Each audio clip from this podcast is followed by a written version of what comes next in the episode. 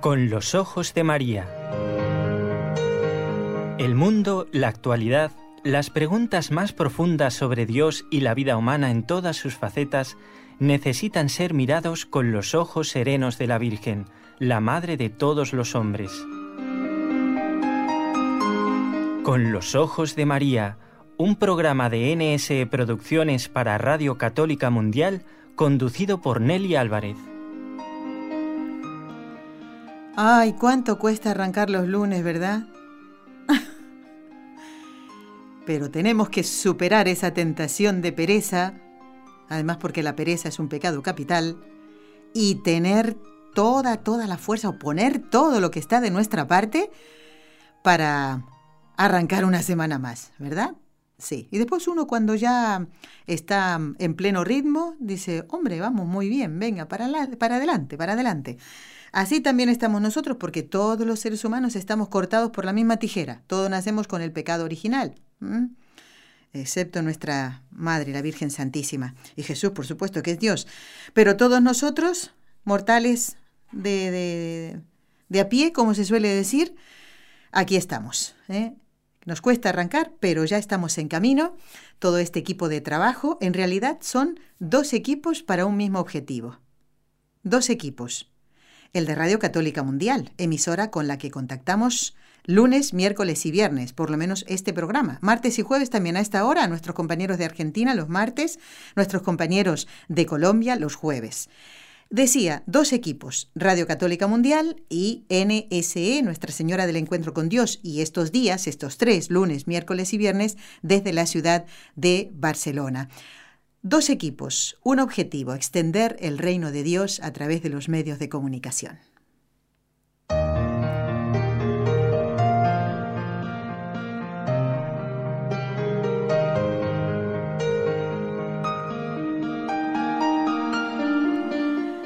Y bien amigos, el viernes pasado, aquellos que siguen el programa habitualmente o los que han podido eh, escucharlo el del viernes, a través del podcast, bueno, saben que estuvo con nosotros el padre Juan Antonio Mateo, hablando de los fieles difuntos. Fue un programa realmente eh, muy interesante, muy formativo y de mucha esperanza. Eso es lo que intentamos, ¿no? dejar ese deseo eh, de alcanzar el cielo, ¿eh? la esperanza de que lo alcanzaremos.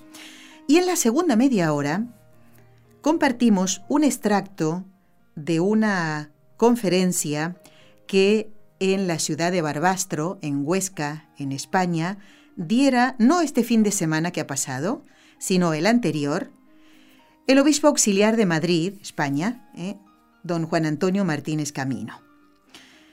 Mm, sé que se han quedado algunos con el deseo de seguir escuchándolo y creo que vale la pena. Entonces, para el programa de hoy, después uno pensándolo, tiene su fundamento, vamos a completar esa conferencia que, bueno, posiblemente la puedan tener ustedes muy prontito en el YouTube. ¿eh? Pero eh, los que quieran escucharlo, pues vamos ahora a compartir el resto de la conferencia, que era de unos 40 minutos más o menos. Bueno, eh, ¿Por qué esto? Porque eh, Raúl y yo participamos de estas sextas jornadas martiriales. No participamos dando ninguna ponencia, ¿eh? sino participando de ellas, escuchando conferencias sobre mm, bueno, los mártires, aquellos que iban a la muerte como a una fiesta. Así se escribió, escribió un, un monje un monje que ya falleció en el año 2009, al ver a mm, los benedictinos del santuario del Puello en España, que iban en ese camión mm, a lo que se llamaban los paseos. Decía, te vamos a dar el paseo. ¿eh? ¿Qué significaba? Que lo subían a un coche o a un camión, a uno, a dos o a un grupo bastante grande de mártires, para llevarlos, ese paseo era desde el lugar de la cárcel hasta el lugar del martirio. De eso va a hablar también Monseñor Martínez Camino cuando ustedes escuchen la palabra paseo, porque tal vez, no lo sepan, ¿no? Eh, se refería a eso, ese era el paseo. Y Este eh, monje, que como les decía ya falleció, el padre Gil, él era, eh, se hizo benedictino, él era, tenía 15 añitos nada más en la, durante la Guerra Civil Española y presenció en la cárcel, porque él estuvo en la cárcel, no les hicieron nada porque eran muy jóvenes ellos y estaban terminando su colegio secundario junto con los benedictinos. Pues este es el que escribió este libro Iban a la muerte como a una fiesta y se refería a los mártires de Barbastro, porque de hecho en Barbastro murieron los benedictinos del Puello. Pero aquí Monseñor Martínez Camino nos va a hablar de una característica especial en el mártir, en el auténtico mártir. ¿Eh? no el que se pone una bomba alrededor de una cintura y echa a volar en mil pedazos, él y a los que están al lado de él. No, el mártir, el auténtico mártir, tiene una característica, que este que se inmola no la tiene. Recemos para que los terroristas se conviertan. Esa característica es el perdón. Por eso la conferencia la tituló Los mártires del siglo XX, Héroes del Perdón. Vamos a seguir escuchando otro extracto, la parte más grande, ¿eh? y vamos a ver cómo nos ayuda. Esto es un tiempo de oración, amigos. Y viene muy bien que lo hagamos hoy, en este día 5, porque mañana la Iglesia celebra a los mártires del siglo XX en España. Y no estamos hablando solamente de habitantes mártires españoles, sino también de Francia, de Colombia, de México y de Cuba. Vamos entonces a escuchar a Monseñor Martínez Camino, donde nos habla de los mártires del siglo XX, héroes del perdón, continuación de la conferencia que empezamos a escuchar el viernes pasado.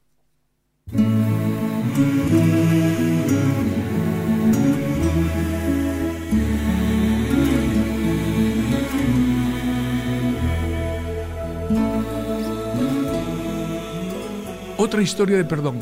Esta viene del corazón de Europa, en Austria, en el tiempo de la Segunda Guerra Mundial. Es la historia del beato Francisco Jägerstätter. Francisco fue decapitado en Berlín el 9 de agosto de 1943, cuando tenía 36 años. Era un campesino también de la alta Austria, de la zona de los Alpes, de la diócesis de Linz. Linz. Su vida cambió cuando se casó con Francisca en 1936. Hasta entonces había sido un hombre hijo de soltera, había tenido el hijos de soltero. Pero aquí cambió su vida radicalmente.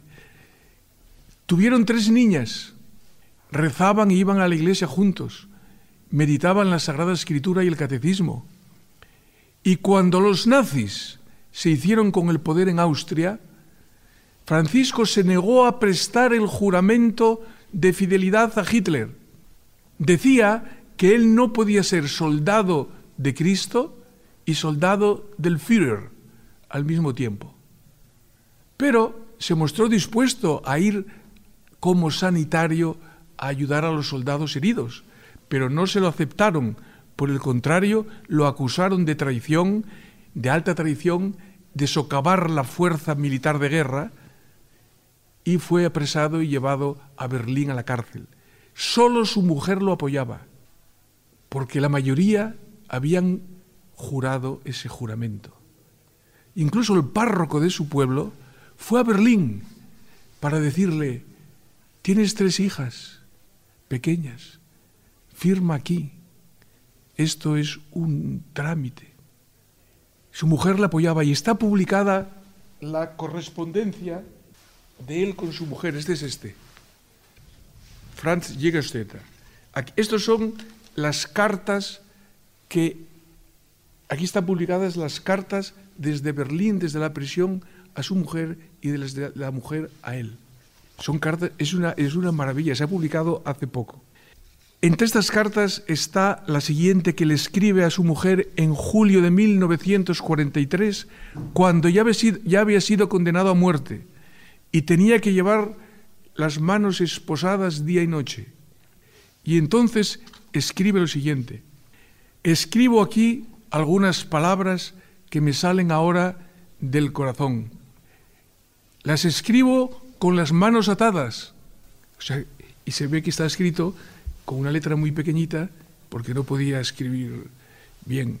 Las escribo con las manos atadas, mucho mejor que si la atada fuera mi conciencia. Vale más tener las manos atadas que la conciencia atada por el pecado y por la traición. Esto es un paréntesis mío. ¿eh? Está claro que Dios muestra a veces su poder.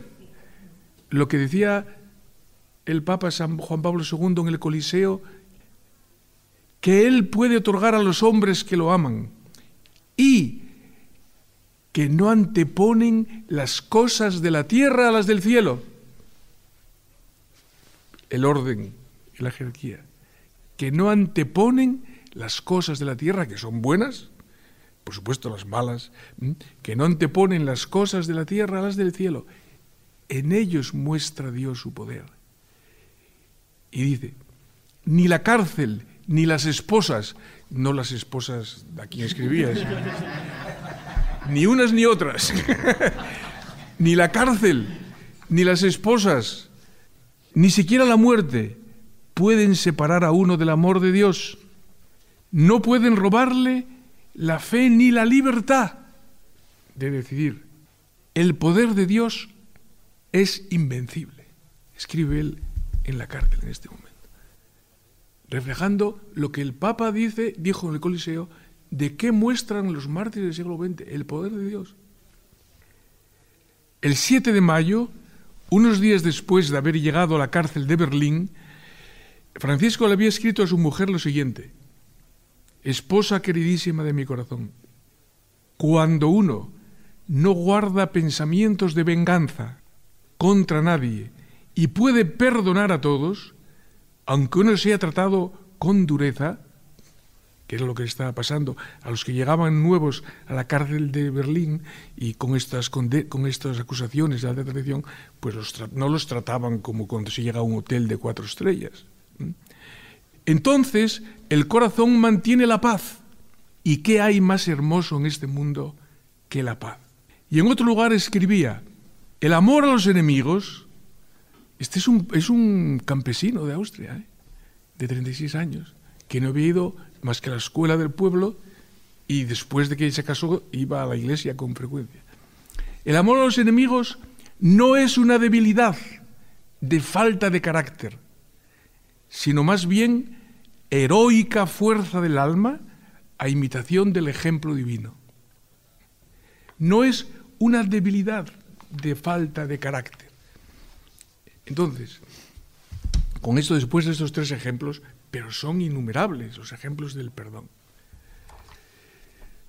El ejemplo divino del que habla Francisco Jägerstätter es el que ha movido a los mártires al perdón el perdón de los enemigos es ciertamente una fuerza heroica del alma, como dice él. Pero antes que una fuerza humana, el perdón es una fuerza divina. Es el poder de Dios. Los mártires en este sentido no son héroes mundanos. Por eso pongo héroes entre comillas.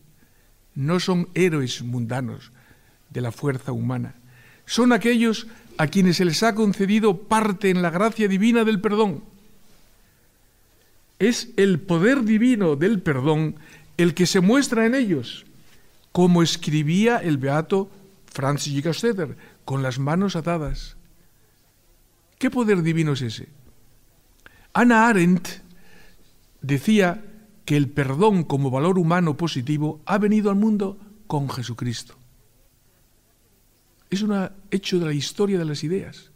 No existe antes de Cristo la idea de que perdonar, de que no tener en cuenta el mal causado, y menos a los enemigos, sea algo bueno. Escribe ella, Jesús es Jesús de Nazaret quien ha descubierto el papel del perdón en el ámbito de los asuntos humanos. Amad a vuestros enemigos y orad por los que, por los que os persiguen. Estas no fueron solamente palabras en boca de Jesús, fue su propia vida entera y su acción en la cruz él vino para entregar su vida en rescate por muchos. Padre, perdónalos, es la oración de Jesús en favor de quienes lo traicionan y lo crucifican. El poder divino se revela en la cruz no como el poder del más fuerte, es decir, como la fuerza violenta.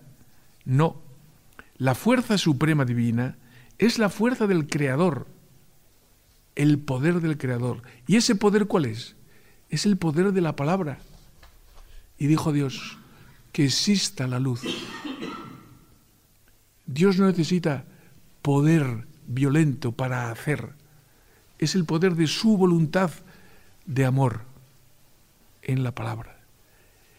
Es el poder capaz de llamar al ser a lo que no es. Un poder solo divino. Por eso se sabe quién es Dios y quién no es Dios. Solo divino. Pero hay un poder semejante o mayor que el poder de llamar al ser a lo que no es, y es el llamar a los muertos a la vida, que también es un poder solo divino. Solo el que puede llamar al ser a lo que no es, puede llamar a los muertos a la vida. Y este es el poder del perdón. Hay el poder del don originario del ser. Dios es el ser que da parte en su ser por la creación. Ese es el don de la creación. Pero luego está el poder del perdón, que significa el segundo don. El perdón es el segundo don. Per es una, es una preposición latina que significa volver a, volver a dar. Y el poder del perdón es el que la iglesia canta en la noche de Pascua, diciendo que si grande fue la maravilla de la creación, mm, creo que dice, más grande fue aún la obra divina en la cruz y en la resurrección de Cristo. En la misa, en, el, en la oración colecta del vigésimo sexto domingo del tiempo ordinario se dice, oh Dios, que manifiestas tu omnipotencia de modo especial en el perdón y en la misericordia.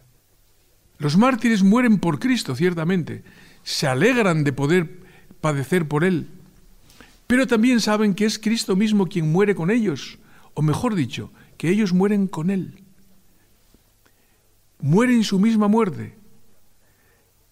Eso es lo propio de los bautizados, que hemos sido bautizados en la muerte de Cristo, para poder vivir con Él su vida, la gloria, la vida eterna. Los que mueren también derramando su sangre como el Señor, los mártires, se convierten, como decía San Ignacio de Antioquía, en las ramas de la cruz, del árbol de la vida. Son las ramas por las que llega la savia del tronco del árbol de la vida, que es el perdón divino, a todos los lugares y a todas las épocas de la historia. Esos son los mártires. Es una definición magnífica las ramas del árbol de la cruz. Porque, dice San Pablo, yo completo en mi carne, en favor de la iglesia, lo que falta a los padecimientos de Cristo. ¿Y qué le faltan a los padecimientos de Cristo? Nada. Es la obra completa de la creación y la recreación de Dios la que se realiza en la cruz. Le falta el tiesto que decía el Padre. Que esa obra sea recogida y el cauce por el que ordinariamente se recoge esa obra son los sacramentos, la Eucaristía y los santos y los mártires los primeros. Los primeros, los mártires que son el prototipo de los santos. San Esteban fue el primero que murió la muerte de Cristo derramando su sangre con él. Esteban denunciaba a sus contemporáneos que seguían la mala tradición de los judíos, de los padres perseguidores de los profetas. Vosotros habéis, les dice, ¿cómo no le van a matar? Habéis perseguido a todos los profetas, no habéis dejado ninguno con vida, a todos los que anunciaban la venida del justo, en los Hechos de los Apóstoles capítulo séptimo. Y ahora le habéis matado a él, al justo. Pero San Esteban añade a continuación, que el Señor no os tenga en cuenta este pecado. Es el primer perdón de un mártir que muere como Cristo, como Él perdonando a los que no saben lo que hacen. Los mártires que siguieron a Esteban fueron muchos, una nube ingente de testigos, Pedro y Pablo y los demás apóstoles, todos incluidos Juan que murió en el destierro y murió como confesor de la fe, los evangelistas, los obispos de las primeras comunidades, Ignacio de Antioquía, Policarpo de Esmirna, Ireneo de León posiblemente, Cipriano de Cartago, Fructuoso de Tarragona, una multitud de laicos de aquellas ciudades que acabo de mencionar, de Cartago, de Tarragona, de Esmirna, de Roma, de Antioquía, unos 100.000, se calcula que fueron los mártires, unos 100.000, los que dieron su vida por Cristo en aquellos tiempos, en aquellas persecuciones primeras. Si se cuenta a los que fueron confiscados y desterrados, se calcula que un millón en aquella época. Se calcula, es muy difícil, son las cifras aproximadas que yo he encontrado.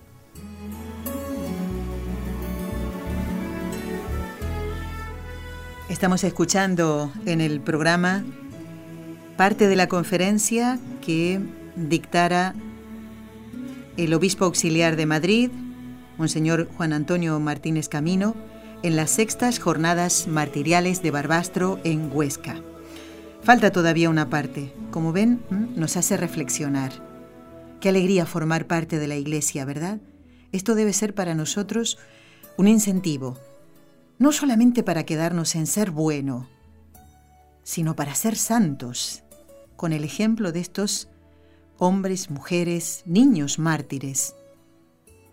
Y mm, sin importar la, la circunstancia, porque muchos de ellos quedaron prácticamente inútiles.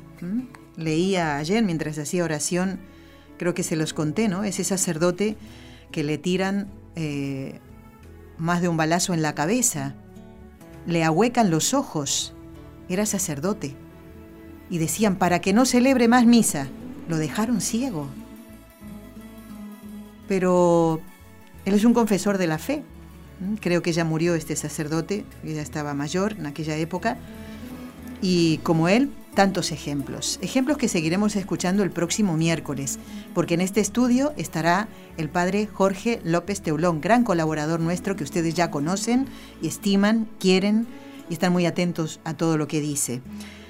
Realmente es, es, para alegrarse, ¿no? Eh, estos ejemplos de amor a Dios y de amor al hermano, a ese que le está guillotinando, ¿eh? como en el caso del Beato del que hablaba Monseñor Martínez Camino, ¿no? Con este apellido tan difícil de pronunciar. Beato Francisco Yer, o algo así, es, muy difícil. Este campesino austríaco mártir, guillotinado por negarse a, firmar ese juramento ¿no? Eh, a favor del, del Führer y beatificado por el Papa Benedicto XVI el 26 de octubre del año 2007. Vamos a hacer ahora una pausa y después seguimos escuchando a Monseñor Martínez Camino. Y creo yo, digo, ¿no? Es un aperitivo precioso eh, para la celebración de mañana eh, los mártires del siglo XX en España.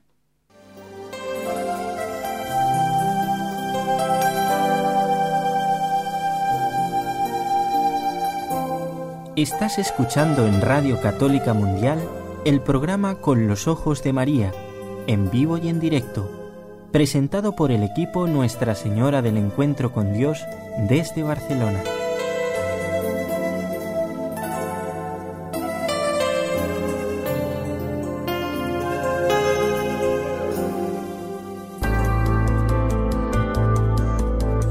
¿Quieres escribirnos ahora mismo? Puedes hacerlo al siguiente correo electrónico con los ojos de María arroba nsradio.com.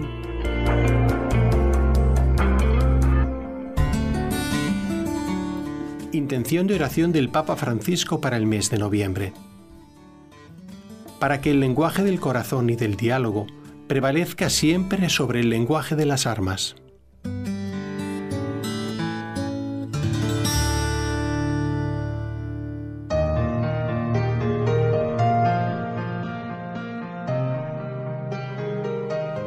Qué bien viene a este programa, ¿eh? escuchar esta intención del Papa Francisco para este mes de noviembre. Con las personas que asesinaron a los mártires no había posibilidad de diálogo. Sabían que algunos de estos asesinos habían sido ayudados por los mismos sacerdotes a los que ellos mataron? Pues sí, ayuda económica, ayuda espiritual, pero eso no importó, porque estaban tan imbuidos de esa eh, ideología marxista que echaba la culpa a la iglesia de todos los males del país, que no les importó. Cometieron sacrilegios, burlas, asesinatos, no solo de las personas, sino también en algún sentido de las cosas, porque desaparecieron literalmente archivos parroquiales, obras de arte preciosas que estaban en las iglesias, ornamentos sacerdotales. Todo esto fue el producto del odio. Pero estos mártires respondieron con el perdón. Qué bonita característica, la alegría y el perdón. Justamente este era el lema de estas sextas jornadas martiriales en Barbastro. Vamos ahora a seguir escuchando la última parte de la conferencia Los mártires del siglo XX, Héroes del Perdón, de eh, Monseñor Juan Antonio Martínez Camino, obispo auxiliar de Madrid.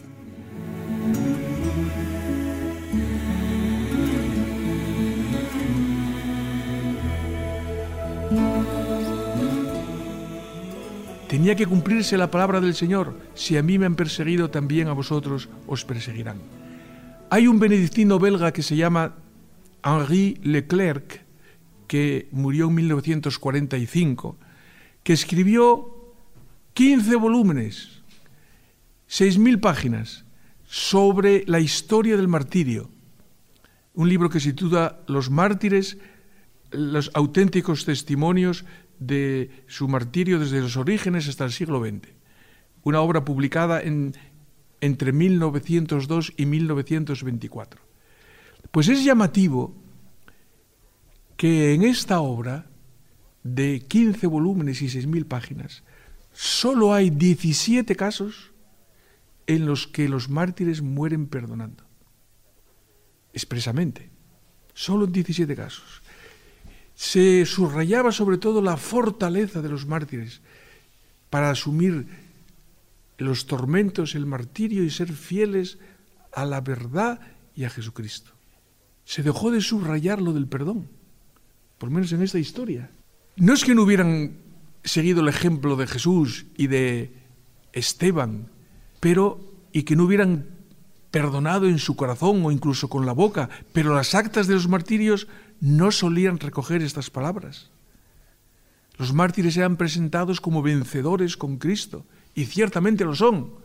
Pero ¿cómo lo son? Con el poder del perdón y la misericordia. Así lo son. En cambio, en el siglo XX, lo del perdón y la misericordia está en casi todos.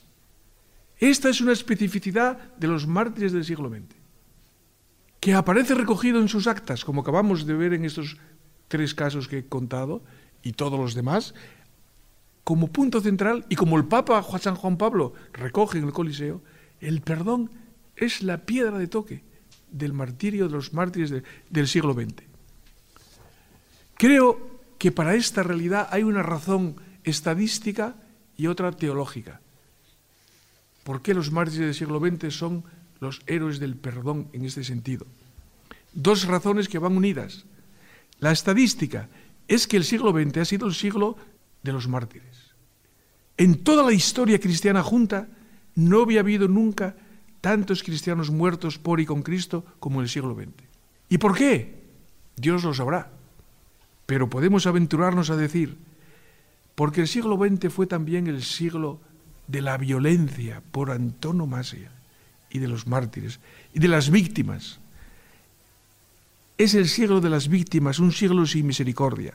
Entonces, en este contexto de violencia desatada como nunca, la providencia divina quiso hacer presente su misericordia y su perdón de un modo igualmente notable, sobreabundante, para que se cumpliera la palabra del apóstol, donde abundó el pecado, todavía fue más grande la gracia.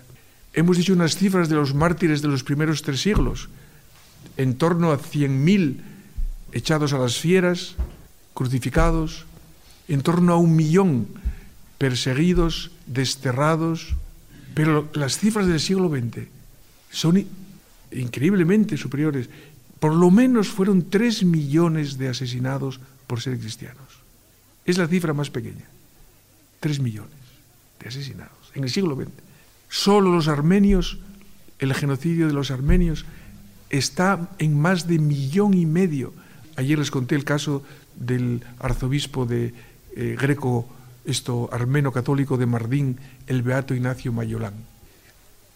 Y luego las cifras de la Unión Soviética, las cifras de España, de México, de, del Vietnam, de China, de Centro Europa, con todos los totalitarismos, la cifra mínima son 3 millones. Puede ser entre 3 millones y 5 o 6 millones de cristianos que fueron mártires en el siglo XX eh, por el nombre de Cristo. Tanta generosidad, tanta sangre generosa era necesaria para hacer presente la sangre redentora de Cristo. Ellos son quienes completan en su carne lo que faltaba a los sufrimientos de Cristo en favor de la Iglesia. Tanta generosidad era necesaria justamente para que el perdón que Cristo trajo al mundo como don divino pudiera seguir siendo activo también hoy.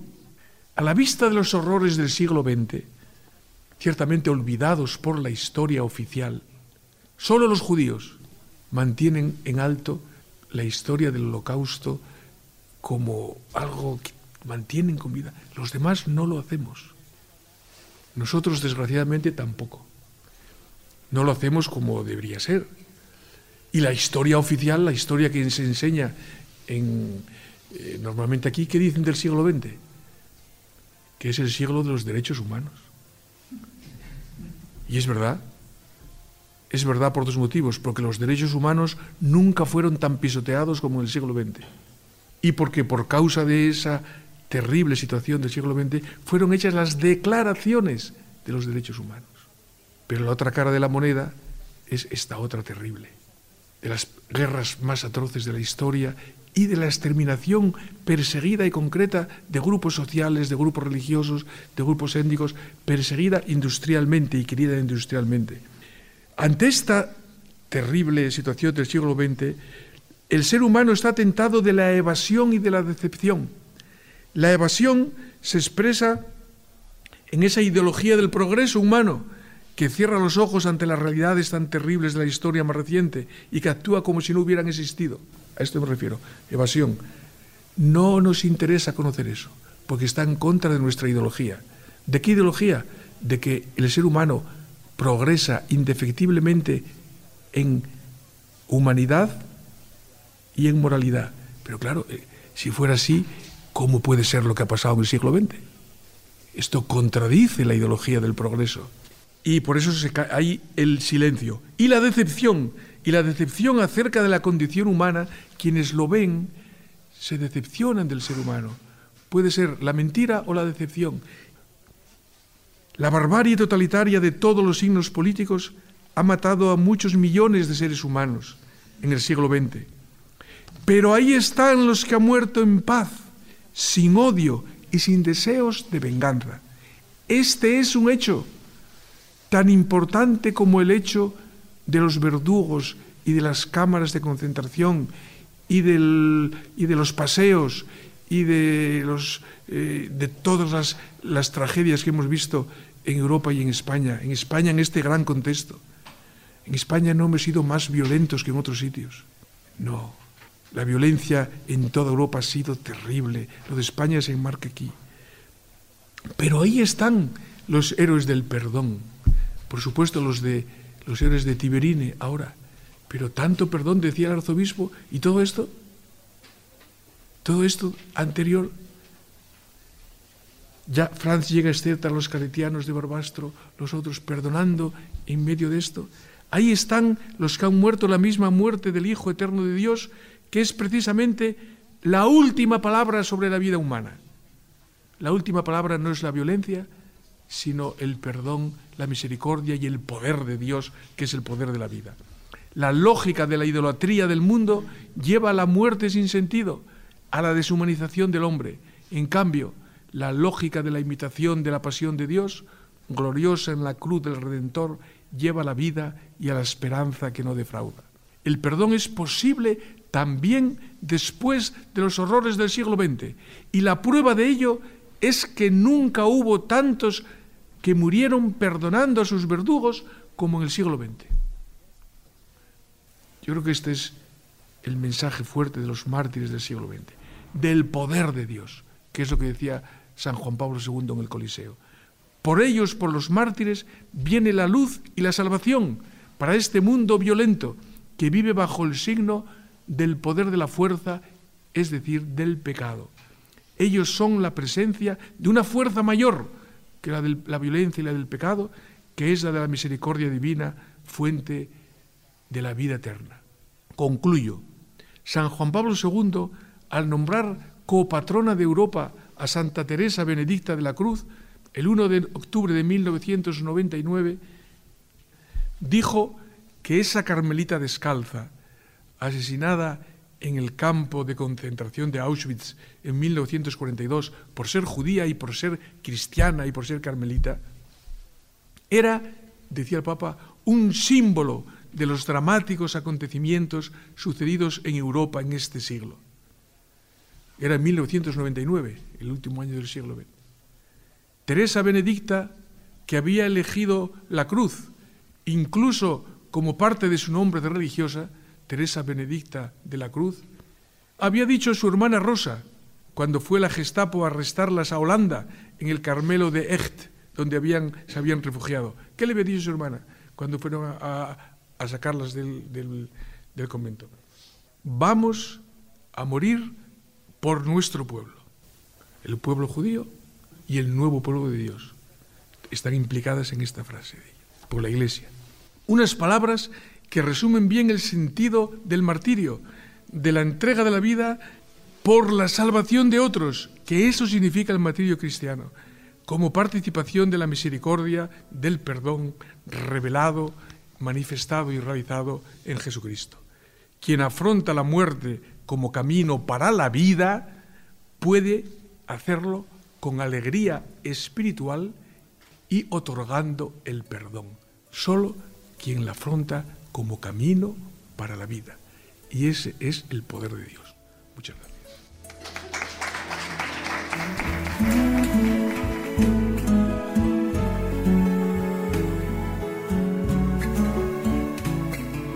Bueno, así concluía esta conferencia de el monseñor Juan Antonio Martínez Camino, obispo auxiliar de Madrid, en las sextas jornadas martiriales de Barbastro.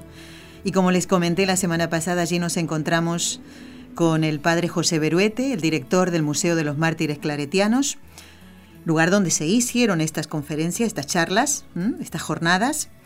También el padre Jorge López Teulón, que esta tarde, no sé si ya habrá llegado a Barcelona, llega a la ciudad porque él está en Toledo, ¿eh? él trabaja allí, y mañana, Dios mediante, estará en esta casa donde está la radio celebrando la Santa Misa del Día de los Mártires de la Persecución mm, en España. Y como digo, seguro que nos contará algún ejemplo de no solamente de los mártires nacidos en esta tierra española, sino también de otras tierras que mm, no les importó cruzar el océano y venir aquí a hacer la voluntad de Dios. En un instituto religioso ¿eh? o inclusive, en principio, mm, el caso de uno de los mártires, a ver si no me... Esperen, voy a apelar a mi memoria. Un mártir mexicano, eh, mañana se lo voy a preguntar al padre, el, miércoles, al padre López Teulón. Un mártir mexicano que se hizo carmelita, estuvo casado. Y es un caso especial, ¿eh?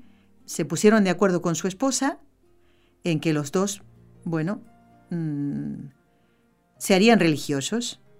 Viajaron a Roma, consiguen por fin el, el, permiso porque los dos estaban de acuerdo. Son casos excepcionales, como digo. ¿eh? Ella entra en una orden religiosa y, él se hace carmelita en Tárrega, en el lugar donde muere el beato Fernando Saperas. Y este era mexicano. el caso de, de Aníbal Gómez, un colombiano, claretiano. El caso de los hermanos de San Juan de Dios, siete, eh, sí, hermanos hospitalarios, colombianos también. Un hermano cubano, religioso cubano, del que hemos hablado también en el programa. Murieron aquí. Y mañana se celebra este recuerdo para ellos. ¿eh? El padre López Teulón, como digo, mañana martes va a celebrar la Santa Misa aquí, en nuestra casa, por estos mártires, ¿eh? para pedirles a ellos que nos ayuden, porque sabemos que el martirio, como decía Santa Teresa, te degüellan, te cortan la cabeza y directito al cielo, decía. ¿eh? Bueno, y el miércoles, si Dios quiere, va a estar en este mismo estudio para hablar de un tema que ya quiero presentarles, muy, muy importante. Va a hablarnos de que el amor es más fuerte que la muerte. ¿eh? Y hay algunas preguntas pendientes. ¿Es cristiano tener miedo a la muerte? ¿Cómo se aplica en nuestra vida cotidiana, en nuestra vida real, esa frase de, la Biblia, el amor es más fuerte que la muerte? ¿Seríamos capaces de delatar a alguien que nos ha hecho bien espiritualmente solo por salvar nuestra vida? Pues son algunas de las preguntas que vamos a hacerle al padre Jorge López Teulón, que también estuvo presente en estas eh, sextas jornadas martiriales de Barbastro. Él viene a la ciudad de Barcelona a dar una conferencia y a presentar un libro sobre el obispo mártir de Barcelona, Monseñor Irurita, que está enterrado en la catedral, en la capilla del Santísimo. Tenemos mm, varias preguntas para hacerle, entre ellas las que les comentamos antes, y quiero agradecer públicamente a las hermanitas de los ancianos desamparados, especialmente a su superiora, allí en la ciudad de Barbastro, en esta casa que fue la primera de esta congregación, fundada por un sacerdote, eh, con la ayuda inestimable e impresionante de Santa Teresa Jornet e Ibars. Pues esta casa, donde estuvimos hospedados con Raúl, y de nuevo por eso nuestro agradecimiento, está ubicada justo enfrente de donde está el colegio de las escuelas pías, de los escolapios, fundado por San José de Calasanz. En este colegio de los escolapios estuvieron muchos de los mártires eh, que recordamos. ¿eh? Algunos se perdieron, sus cuerpos, no se ha encontrado nada, pero muchos de ellos estuvieron allí en el colegio, o sea, enfrente de donde estuvimos hospedados, ¿eh? en donde está el ayuntamiento, allí en la ciudad de Barbastro. Pues allí estuvieron, en, el colegio de los Escolapios, los mm, mártires benedictinos del santuario del Puello, que está a unos pocos kilómetros en la montaña ¿eh? en, de Barbastro. Pues si Dios quiere, amigos, pronto tendremos en el programa como una de las entrevistas también esperadas, ¿no? Me hacía mucha ilusión a mí y pudimos contactar en las jornadas martiriales con el que es el prior de este eh, santuario, el prior del monasterio, que ahora ya no hay benedictinos, sino monjes del Instituto del Verbo Encarnado. Él nos va a relatar, si Dios quiere, su eh, vocación sacerdotal. ¿Y por qué están ahí los religiosos del Instituto del Verbo Encarnado? ¿No estaban allí los benedictinos? El Señor ha querido que ellos fueran los guardianes ¿eh? de este monasterio tesoro. Pues allí nos atendieron, pues se lo voy a agradecer también al aire ya cuando hablemos con él, porque nos atendieron muy, muy bien. Son experiencias que queremos compartir con ustedes, ¿eh? experiencias que la Iglesia nos ofrece a través de estas charlas, de estas conferencias, que el año que viene las jornadas martiriales tendrán como tema principal también en octubre del 2019, canónigos españoles mártires. ¿eh? Ese será el tema. Bueno, ¿qué más decirles? Que estuvimos muy bien atendidos en eh, el pueblo de Peralta de la Sal, donde nació San José de Calasanz. Estuvimos en el lugar donde hoy hay una iglesia y donde hay una comunidad muy grande, bueno, de, enorme, quiero decir, edilicia, un edificio muy grande de los escolapios. Allí nos atendió muy, gentilmente un hermano y nos explicó sobre la vida de, San José de Calasanz. Digo que esta, esta estructura de colegio, parroquia, está sobre lo, donde estuvo la casa de San José de Calasanz, donde él nació. En Peralta de la Sal. Y nos aclaró, creo que ya se los comenté a ustedes, que no, no se llamaba San José de Calasanz, sino San José Calasanz. Pero ya desde siglos atrás quedó este nombre, desde muchos años atrás, este, eh, el agregado de, de San José de Calasanz, que tanto bien ha hecho eh, a la iglesia y hoy sigue trabajando, ¿no? Bueno, ¿qué más decirles? Ahora vamos a rezar las tres Ave Marías y comentarles, si no escucharon el programa la semana pasada, que este ciclo de destellos sacerdotales, no entra hoy propiamente este programa en el ciclo, pero bien vale porque hubo muchos mártires eh, sacerdotes, va a concluir el miércoles 5 de diciembre. El ciclo de destellos sacerdotales termina el 5 de diciembre. Debemos estar muy agradecidos a Dios por todos los testimonios que hemos escuchado, por todo lo que hemos aprendido sobre la vida sacerdotal. Ojalá, amigos, hayamos alcanzado esa misión, ese objetivo con este ciclo, valorar la misión del sacerdote en la sociedad. Y si hemos visto malos ejemplos, recemos por ellos. Eso es lo que nos va, a pedir Dios. No hablar mal de ellos, sino rezar para que se conviertan y vivan. Así dice la Sagrada Escritura. Vamos a rezar. Vamos a pedirle a María justamente que ayude a esos sacerdotes que están siendo más tentados por la razón que sea. ¿eh? Vamos a pedir por ellos para que la Virgen Santísima, como Madre del Sumo y Eterno Sacerdote, los libre de caer en pecado, por el poder que le concedió el Padre, la sabiduría que le concedió el Hijo y el amor que le concedió el Espíritu Santo.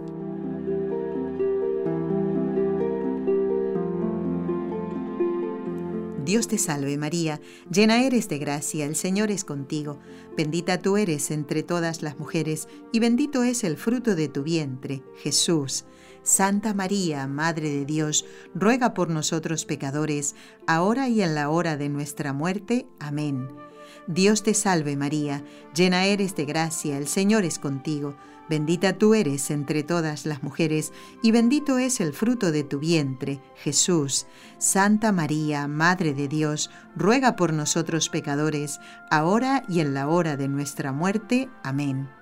Dios te salve María, llena eres de gracia, el Señor es contigo, bendita tú eres entre todas las mujeres, y bendito es el fruto de tu vientre, Jesús. Santa María, Madre de Dios, ruega por nosotros pecadores, ahora y en la hora de nuestra muerte. Amén. Dios Padre Todopoderoso, por intercesión del Inmaculado Corazón de María, te pedimos la santidad de los sacerdotes del mundo entero. Y en este ratito que nos queda para terminar el programa, voy a dar las gracias a aquellos oyentes que nos escribieron solicitando eh, rezar, poner intenciones en la misa del último día del mes de octubre. Eh, el viernes pasado nombré a algunos oyentes, me quedaron unos cuantos y por eso los voy a hacer ahora. Pidieron eh, que rezáramos por ellos Josefina, Nelly, ah, mira una tocaya, Marta Elena, Verónica, Nancy de Miami. Ay, Nancy, un besito muy grande. Nancy viajó con nosotros a Fátima el año pasado. ¿Quién más? A ver, eh, bueno, de oyentes que han solicitado poner las intenciones para la misa del último día del mes son ellos. Bueno, quiero ahora dirigirme a una oyente que se llama Irma, que nos decía, quisiera saber sobre la misa tridentina. Gracias, Dios los bendiga. Un saludo al Padre. Me ha enseñado mucho, sobre todo en el catecismo. Quisiera saber dónde puedo encontrar los programas. No hay podcast. Sí, sí, claro que hay podcast. Mira, Irma, eh, ya hicimos un programa donde le preguntamos al padre Juan Antonio Mateo sobre las misas tridentinas. ¿Eh? Puedes encontrarlo en el podcast. Yo te indico dónde. Mira, entras en la página web www.nsradio.com. Repito, www.nsradio.com. Vas a la palabra podcast. Pinchas ahí y buscas el programa Con los Ojos de María. Después vas a encontrarte con una lista muy larga de programas. Son programas antiguos, es como si fuera un baúl, ¿no? un almacén donde buscamos cosas. Pues tú tienes que buscar el programa del 13 de diciembre del año 2017 consultas de oyentes. Así le pusimos porque ahí estuvo el padre Juan Antonio Mateo y nosotros le preguntamos acerca de las misas tridentinas porque un oyente de, bueno, creo que eran los dos de Perú, me parece, ¿eh?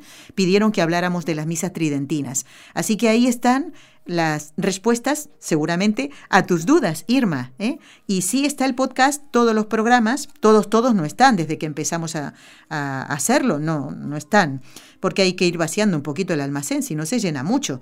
Pero entonces, nsradio.com, podcast con los ojos de María y programa del 13, del 12, del 17, consultas de oyentes. ¿De acuerdo? Bueno, nos escribe también Nancy que vive en Miramar. ¿Dónde será Miramar? ¿En Buenos Aires? ¿En Argentina? ¿O dónde, Nancy? Dice, los felicito por la excelencia de su programa. No los puedo escuchar en vivo. Gracias a Dios tienen el podcast. Miren, ven lo que nos dice Nancy. dice, les cuento que ya llevo varios años orando por las vocaciones sacerdotales. ¡Qué bien! Dice, pero especialmente en mi familia. Muy bien. Me encantó cuando empezaron el ciclo sacerdotal. Te acordarás, ¿no, Nancy? El 8 de diciembre del año pasado fue. He aprendido mucho. En mi grupo de oración, cinco mamás como yo hemos tenido un llamado especial para formar una fundación para recoger fondos, escuchen qué bonito esto, para ayudar a los seminaristas a terminar sus estudios en Estados Unidos y en todo el mundo. Ah, no, debe ser Miramar, un lugar de, Estados Unidos seguramente. Estamos muy inquietas, dice, por la falta de vocaciones. No, tranquila, Nancy, usted no se preocupe, ¿eh? No te preocupes para nada porque Dios guía a su iglesia, ¿eh? Y sabe cómo va todo. Dice, estamos muy inquietas por la falta de vocaciones y a largo plazo queremos trabajar con las familias. Qué buena idea esta. Formar santas familias. Y nos pregunta, ¿conocen fundaciones que ayuden a los seminaristas, no solo económicas, sino también con acompañamiento en general? Sabemos que hay algunos muy solos en los seminarios. Sí, sí, es verdad. Dice que nadie visita, especialmente si son extranjeros. Gracias por cualquier ayuda. No los conozco físicamente, pero ya los estimo mucho. Igualmente nosotros a ti, Nancy. Qué bonita inquietud esto y de una madre, ¿eh? Eh, el deseo de una madre de tener un hijo sacerdote es realmente algo que pone el Señor en el corazón, ¿no? Y, también pone luz para estas cuestiones, ¿no? Para crear estas fundaciones, para hablar a otras mamás de esa inquietud que tenemos en el corazón y que se contagien más. ¡Qué bonita iniciativa! En cuanto a lo que preguntas, yo particularmente no conozco esas fundaciones, pero Nancy y demás mamás, si están escuchando a las de Miramare, un besito a todas, miren, ¿Saben qué podrían hacer? Pues ¿por qué no van? No sé si las cinco o las seis que sean, si son más mejor, ¿eh? que vean un grupito ahí mm, importante, ¿no? A los seminarios, justamente a los de vuestra diócesis u otros, porque ya que la idea es ayudar a los seminaristas de todo el mundo, ¿eh? pero los que están más cercanos, por ejemplo, los seminarios más cerca, decir cuál es la inquietud de ustedes. Y tal vez sí que haya fundaciones y en estos seminarios sí que lo saben ¿eh? o al obispado, por ejemplo, yo que ustedes haría estas dos cosas, ir a los obispados, pero también a los seminarios. Ellos tienen que conocer estas realidades y si hay fundaciones que se dedican a ayudar económicamente a los seminaristas y a acompañarlos, ¿eh? ciertamente necesitan un acompañamiento, pero fundamentalmente la oración. Se me termina el tiempo. Quiero saludar a Dorita de Buenos Aires que me dice que cumplió años Miguelito. Miguelito, amigo mío, te mando un besito muy grande. Dice que el día eh, tuvo que faltar a la escuela eh, porque los maestros, bueno, adornan la escuela, ya me imagino, con lo de Halloween y todas estas, estas tonterías. Bueno, él se quedó en casa y festejó su cumpleaños. Miguelito, rezo por vos, por te lo digo en argentino, y reza vos por mí. ¿eh? Un abrazo muy fuerte, amigos. Hasta el próximo miércoles. El padre Jorge López Teulón estará en el programa Con los Ojos de María. No se lo pierdan. Gracias por todo. Has escuchado un programa de NSE Producciones para Radio Católica Mundial.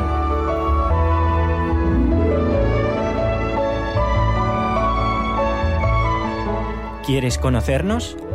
Escríbenos al correo electrónico con los ojos de María nsradio.com. Envíanos tus sugerencias o comentarios con los ojos de María arroba nsradio.com.